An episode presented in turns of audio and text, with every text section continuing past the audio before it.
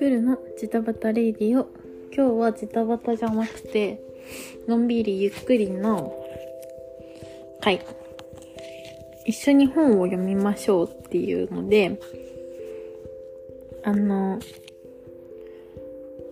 なんか朝の支度とか家事とかやりながら聞いてくれたら嬉しいなって思います。えっとね最近私の部屋に本棚が落胆しました。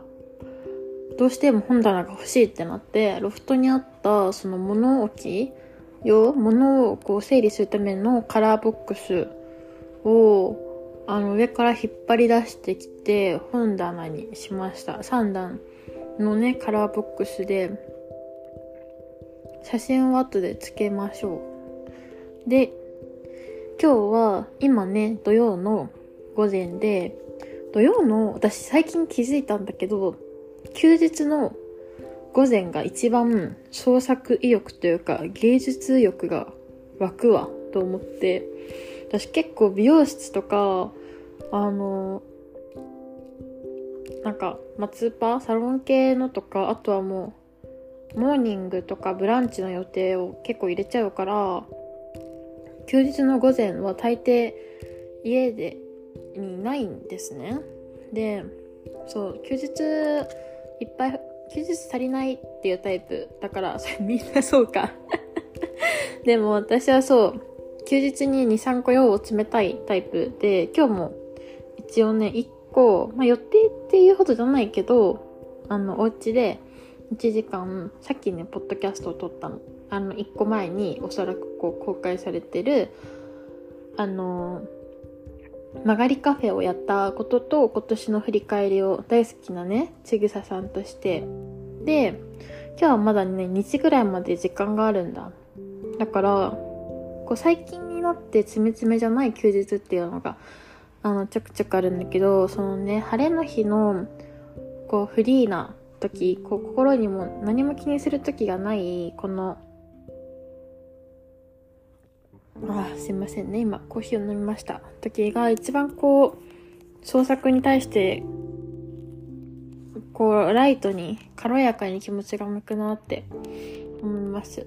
で、今日はね、本を読みたい気分でして、今ね、手にね、ババババッと取ったんですよ。4冊ね。えー、誰の何の本かっていうと、一ついくと、今日も丁寧に松浦弥太郎。孤独を生きる言葉、松浦弥太郎。受け入れる、加藤、加藤、肖像。やばい。肖像っていう漢字も読めないのがやっぱりちゃった。加藤肖像。えっ、ー、と、ちょっと方向を変えてみる。辻人なり。ですね。これ4冊ど、どれもなんだろう、エッセイ的な本？なんて言うんだろうな、情緒的な本というか、感情に訴えかけるような本ですね。で、今から、この本棚シリーズ、今日、今決めました。本棚シリーズをこれから始めます。私が本をこう、本の一部をこう読んでいくってやつで、全部は読まないからそういうことしたっていいよね。私はね、だいたい本を読むときは、えっと、前書きを読んで、後書きを読んで、目次を見て、そっから気になるところ、覗く。それで、覗いて、えー、ちょっと気になる、よ、よりこう、なんか前後が気になったらまた戻ってみるとか、そういう読み方をしてて、それをね、前書き、後書き、えっと、気になるとこ一箇所っていうのを読むっていうのをね、やってみようかなって思います。思いつき。ちょっとじゃあ次のチャプターから実際に1個本を読んでみようかなって思います。は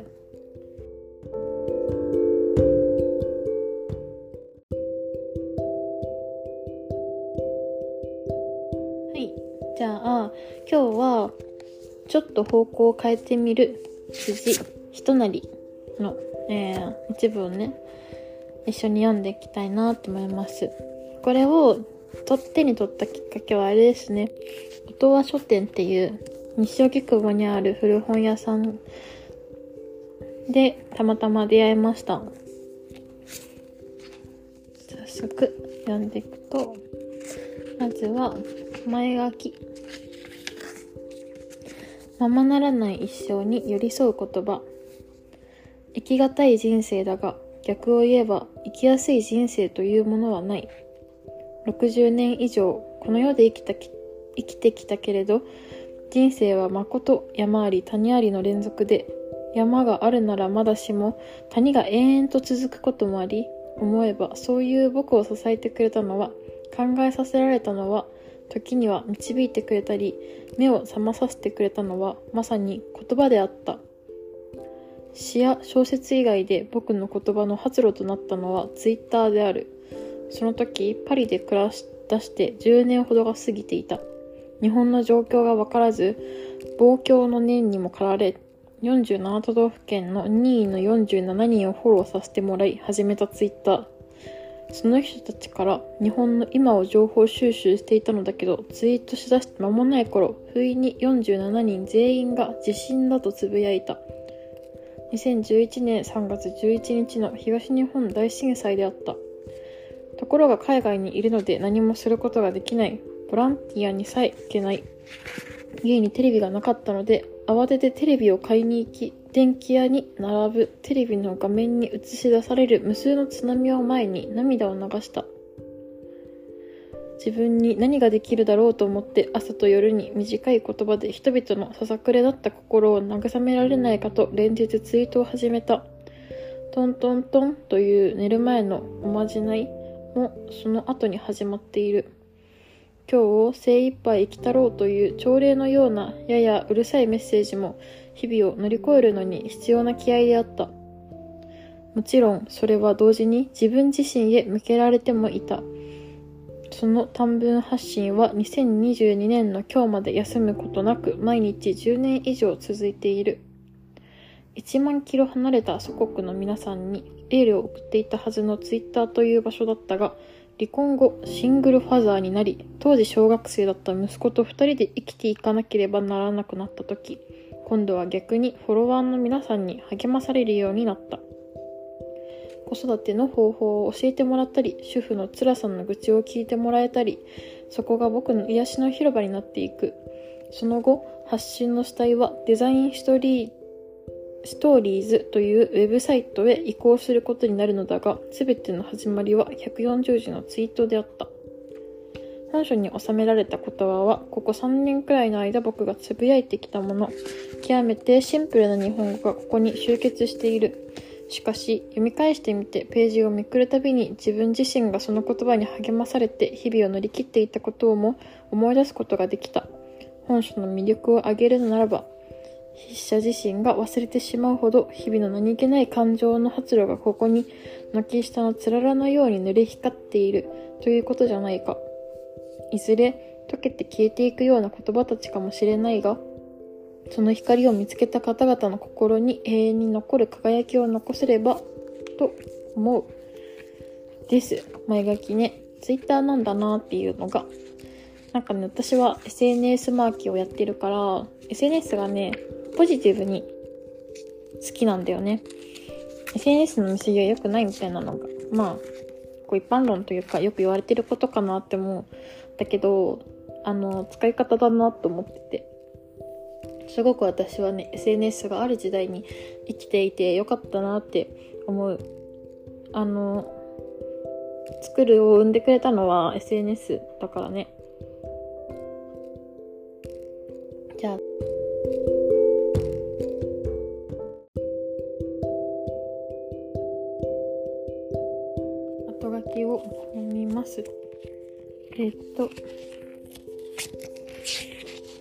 後書きに変えて本書の活用方法。僕は60歳を超えて気がついたことがある。それをちょこっとだけ最後に記しておきたい。ものすごくシンプルなことでなんだそんなことか知ってるよと笑われてることを覚悟で書く。まず人間はだいたい一人でこの世に生まれてきた。しかも泣いて生まれて出てきた。そして死ぬ時にも大体一人で死んでいく。笑って死ぬ人もいるかもしれないが、最後の最後の瞬間は思うに笑うとか泣くという境地ではないだろう。死後の世界は誰も知らないと言うけれど、生まれる前にいた場所に戻るのではないか。どこからかやってきて、どこかへ行くのだけど、そのどこかが違う場所だとは言い切れない。さて、生きている人間で死後や生前の世界で生きてきた記憶のある人はほぼいない。完全に否定しないのは全人類と面接したことがないからだ。ともかく生まれて死ぬまでのことしか人間にはわからない。生まれた時の記憶を持っている人もいない。脳が発達して個性が生まれ、社会の規範の中で生きるようになり、我慢をしたり、欲が出たり、人を愛したり憎んだり、自分の感情をこの社会の鋳型に合わせていく中で、苦しみや絶望などを味わうようになる。自我が強ければ強いほど生きがたくなる。それは悪いことじゃない。むしろ人間らしい素晴らしいことだ。戦争中の思想弾圧下であろうと地下室で小説を書いていた人はいただろう。書かないまでも頭の中で自由の歌を口ずさんでいた者は大勢いただろう。やがて死が近づき、僕らはどこかへ行く。無に戻るのだと思う。そこからやってきて、そこに戻るのが一生ということで、とすると今は無ではない。ここには実は限りない可能性が広がっているのだ。僕は生きている限りこの可能性を味わい尽くしたいと思っている。コロナ禍になり、ますますその思いが強くなった。せっかく与えられたこの命を惜しみなく楽しんで、理屈はわからないし、わかりたくもないのだけど、この生を全うしたいと思うようになった。こうやって考えていると、諦めるという概念が消え失せる。年だから無理とかいう発想も意味がなくなる。無ではないので、可能なのだ、と思える。このように有限の世界の中で無限に生きようとするときにこそ僕らは人間らしいのじゃないか。どこからかやってきて僕らはみんな生まれた。そしていずれ死ぬ。その死をただ恐れて生きるものはもったいない。その時まで自分らしく最大限に可能な生に浸ることができた時、人生は全うされるのだと思う。そういう人生を僕は生きてみたい。そう毎日思って朝を迎えている。さあ、今日も精一杯生きてやると自分に言い聞かせている。精一杯生きたら、トントントンをして眠る。それ以外の野心や目標を持たない。コロナが大流行して初めて経験したロックダウン中、ある種の絶望を味わい、毎日を丁寧に生きることだけで心がけてきた。人間にはどうしようもないことが無限にある。そことは争わない。僕にできることだけを精一杯やるのが僕の生き方なのである。この本をもしよければ会社や学校への行き帰りのカバンの中に忍ばせてもらえたらと思う。あるいはキッチンの片隅とかベッドの細部テーブルなどの上に密かに置いてもらえたら弊社としてはありがたい。それでもしもギスギスした気持ちになったり苦しくて辛くてもうダメだと思うようなことが起きた時など手を伸ばして適当なページをめくっていただきたい。数ページ読んだら胸の中心を指先で優しくトントントンとタップしてもらいたい。長い人生の一時期、一番きつい時を乗り越えるためにこの本が活用されるなら書いた人間としてこんなに喜ばしいことはない。もうしばらくの間、僕たちは同じ時代を生きてみよう。2022年元旦、パリ、辻、人なり。はい。後書きでした。えー、気になった文章が、文がいくつかありますね。えー、っと、いいね。60歳を超えて気がついたことがある。私は多分めっちゃ健康だから、60歳とかも生きてるんだろうなって思うのね。全然50何歳とかだと死なないと思うの。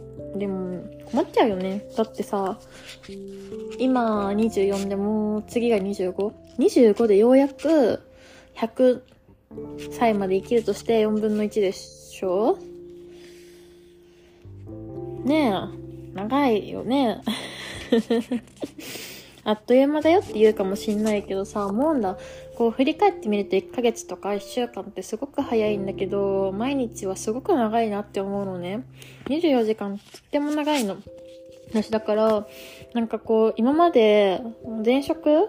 今のとこに転職するまで毎日忙しかったんだけど、初めて今年になって暇っていうのをやってから、あ、一日ってすごく長いんだなってね、思うことが増えたんだよね。で、そんなに長くてさ困っちゃうけどでも60歳を超えて時でもこうやってつまりその人生私は多分100歳まで生きると思うのね元気すぎて本当にだからあの嫌なんだけど嫌なんだけど生きそうだから100歳を前提にね今のうちにだって100歳80歳ぐらいで死ぬつもりで人生計画してたのに100歳まで生きちゃったってなったら大変じゃん。だから100歳のまで生きるつもりで生きてるんだけど あの世の中に120歳まで生きたいとかっていう人たまにいるからさすごいなって思う。そんなにいらないよってね思うけどね。えー、でそうそう人生のね2分の1以上過ぎた後でもこうやってあの何か新しいことを気づけるっていうのは私はすごいなんか希望になるっていうところがまず1個。その書き出しの僕は60歳を超えて気がついたことがあるっていうところから感じました。でうーんなんだろうな。無ではないので可能なの可能なのだと思えるっていうのもめっちゃ面白いなって思った。無じゃないから可能か。すごいね。やがて死が近づき僕らはどこかへ行く。無に戻るのだと思う。そこからやってきてそこに戻るのが一生ということで。とすると今は無ではない。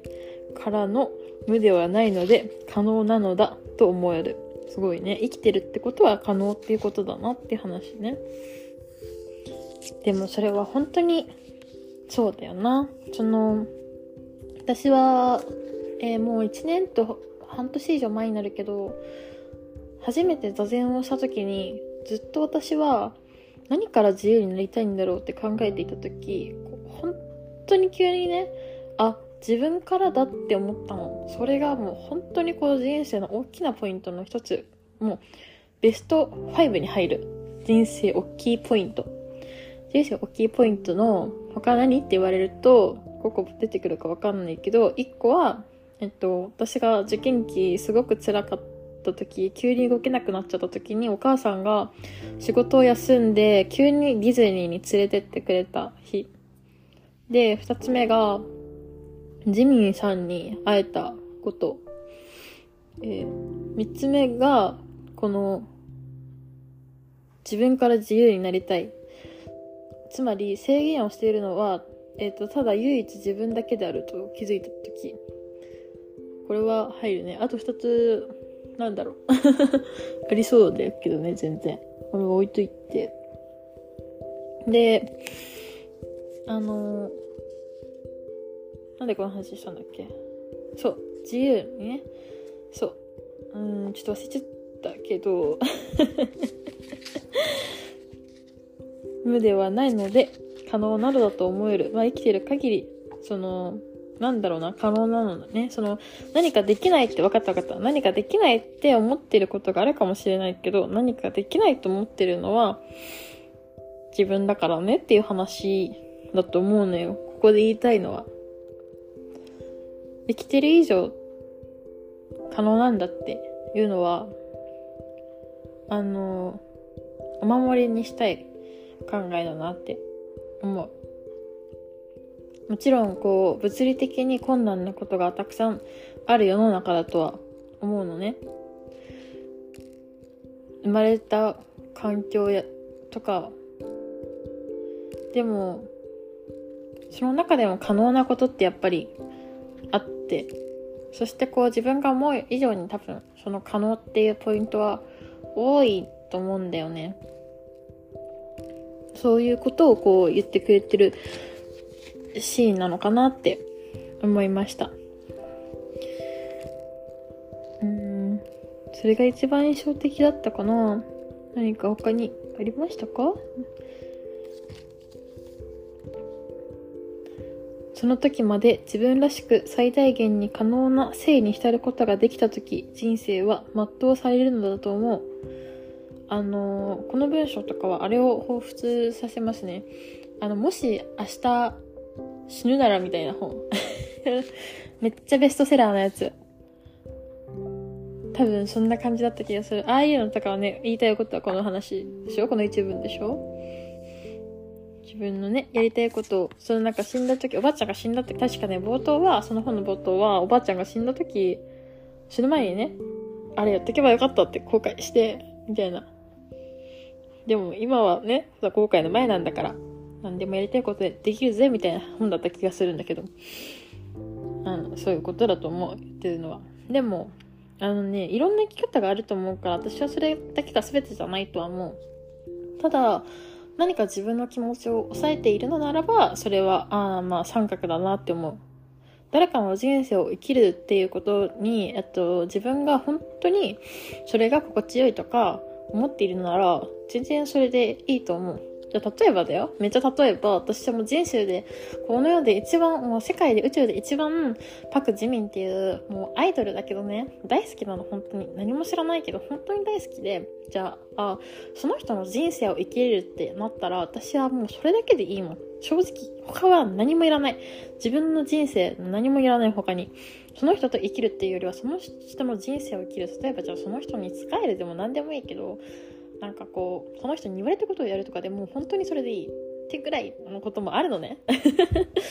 もう宗教だよ。宗教だと思うけどでもそれでいいっていう人が本当に心からそれでいいと思うならそれでいいと思うの。でも何かこう本当はこうだけどこうしてるっていう状態だったらまあそのね。でもその本当はの方を大切にしたらって思ったりするかな。はい。ちょっと長くなっちゃったね後書き。これもう一個中をね見ていきたいなって思って、私はだから最初に言った通り、目次をこうパラパラっと見て、あの、気になったところってやってたんだけど、あの、一番最後のね、後書きの方に、あの、苦しくて辛くて、もうダメだと思うようなことが起きた時など、手を伸ばして適当なページをめくっていただきたいと書いてあるので、適当なページをめくります。ってことで、パッと開いたページを次で読みたいと思います。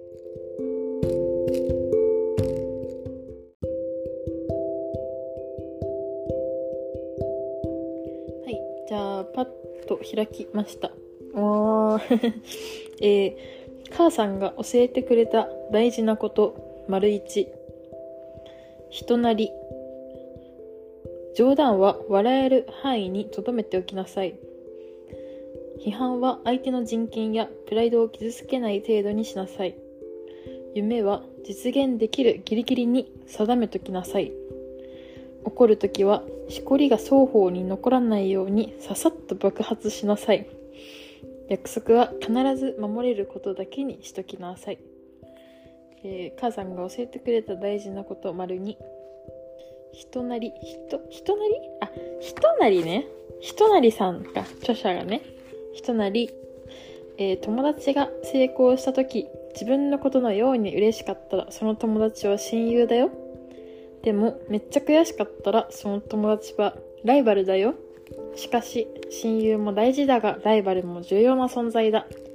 めっちゃ悔しいけど、俺も頑張ろうと、その風に乗れる人間になりなさい。はい。ちょっと一回ね、なんか爆発しちゃったけど、人なりって何ねって思って、人なりさんでしたね。失礼しました。えー、めっちゃいい話だね。これめっちゃいい話だな。悔しかったらその友達はライバルだよってめっちゃいいな。悔しいって思うことってね、こう年々薄れていくと思うんだよね。あの、大人になるっていうことは諦めることとリンクしてる人って言っていると思ってて、私は諦めるを受け入れるっていう解釈をしているんだけど、あのでも悔しいっていうこう刺激ってとってもこう成長に対して大事な感情の起伏であってあの悔しいっていう気持ちはこう惨め惨めさとリンクしてる人もまあいなくはないかなって思うけどまあ惨めだっていいじゃないかと思うしそれは惨めじゃないと思うしただ自分が悔しいと思ってる時ってどこか自分を惨めだと思っている節がある気もするね。でうん。めっちゃ悔しいけどっていいな言葉として。でもう一個最初のねえー怒るときはしこりが双方に残らないようにささっと爆発しなさい。これはコミュニケーションのプロでしょう。いいね。これ私、なれるようになりたい。やっぱりこう、私の中に、こう、瞬間的な怒りっていうのはあるんだよね。あの、長、長時間感じる怒りっていうのは最近はもうないんだけど、私。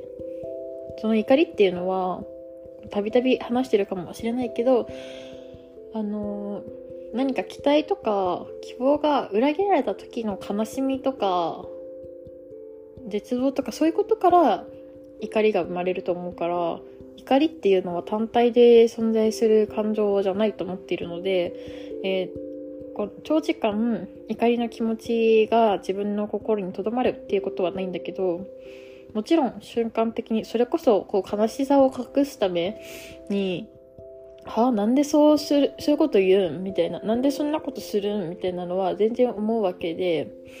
で、なんか人として最低って思うこととかやっぱあるんだよ。なんでそういうことできるの？みたいな。なんでそういうことを言えるのなんで人の迷惑とか考えられないのなんで人の気持ちじゃなくて自分の気持ちばかりなの？って思うことがね、こう、ちょっと熱くなっちゃうぐらい出てくるわけですよ。でもね、それをこう、なんか外に出すっていうのは私今年初めてやったことで実は覚えてるのすごく。もう3月の上旬、6日か7日とか、それぐらいだったかな。人に基本怒んないから、怒るぐらいだったら、その怒るってすごくエネルギーを割くので、怒らないで離れるか、怒らないで我慢するか。だけど怒って相手に。でもね、やっぱ下手なんだよね。普段怒ってないから。でも、相手がこう、怒られ慣れてて多分。その時はうまくこう、まとまったんだけど、うん、怒る時はしこりが双方に残らないようにささっと爆発しなさい。これはちょっと、誰かと自分を大切にして、あの、相手を大切にするってすごく難しいと思っていて、ただそのコミュニケーションで、この一つはすごく効くなって思ったね。本当にね、自分を大切にしながら、つまり自分の存在を維持しつつ、相手と一緒に何かをするっていうのはすごく難しいことだと思うんだよね。っていうのも、私が最初は、あの、自分をない状態として相手に合わせるっていうことで、えっと、こう、調合を図ってきたから、調合を図るっていうのかなと恥ずかしいかも、もしかしたら。を測ってきたから、なんか、その後にジミンさんに会って、自分を大切にしてるから、この人は周りに優しいんだって気づいたのね。で、だからこう、そっからすごく自分を大切にするっていうフェーズに一回移って、あの、自分をでも大切にしながらっていうのは自分の意見とか自分の意思をこう尊重しつつ相手の意思も尊重する。それが、えーと、意見としては相入れるものだとしてもっていうところがあってそういう時にやっぱ衝突みたいなのが起きる時、えーと、自分の意見をこう飲むとか俺自分が折れるっていうのは楽なんだよね。あのなんか相手を尊重してるとかって思うかもしんないけど割とこう楽な手段であって自分を殺すっていうのは。あの、自分を生かしながら相手も生かすっていうのはすごく難しいんだけど、それのコミュニケーションの一つとし一つとして、怒るときは、しこりが双方に残らないようにささっと爆発しなさいっていうのがあるかなって今思いました。ささっと爆発ってかっこいいね。なんか軽やか。したし、人間らしい。こう、後味も悪くないし、すごいね、いいなって思いました。っていう感じで、これはね、ほんの一部でね、一応こうタイトルがちょっと方向を変えてみる七転び八起きの僕から154のエールって書いてあるのね。つまり154、今は2つ言ったんだけど、まだ154分の2しか言ってないのに、こんなにいいことが書いてあるので、ぜひ読んでみてください。あの、簡単、その、1ページに対しての文字量がすごく少ないから、普段から本を読まない方でもすごく読みえると思うし、あの、私のお友達とかだったら貸してって言ったら貸すんで、ぜひ読んでみてね。あの、年末年始ぜひ読書してみてください。と本当に思う。読書ってとっても、あの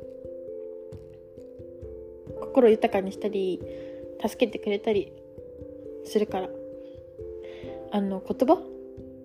言葉集ってわけじゃん本って。気持ちって気持ちの変化って目に見えないんだけどそれを目に見える形にしてくれてるのが本だと思ってて。もちろんいろんな本があるからあれだけどうんうん。目に見える形にしてくれる本ってとってもその本が苦手って人って多いと思うんだけど実はこうインプットしやすいものなんじゃないかな。例えばこう映像とかって分かりやすいけど映画とかでうーんなんだろうな。一つ回があるのがいいところじゃないかなその映像は想像私たちの感じ方に任せてもらえるのもいいところなんだけどちゃんと誰かの回を見てそれを取り入れたりそれを見て自分の気持ちがより分かったりとかってする。そうすごく実は分かりやすいインプット方法なんじゃないかなとか思うのであのねみんなで本読みましょうと思います。はい。じゃあこれ今読話しててすごく楽しかったからまた次違う本でもやりたいなってすでに思っているのでいつかやります。切ってね。じゃあありがとうございました。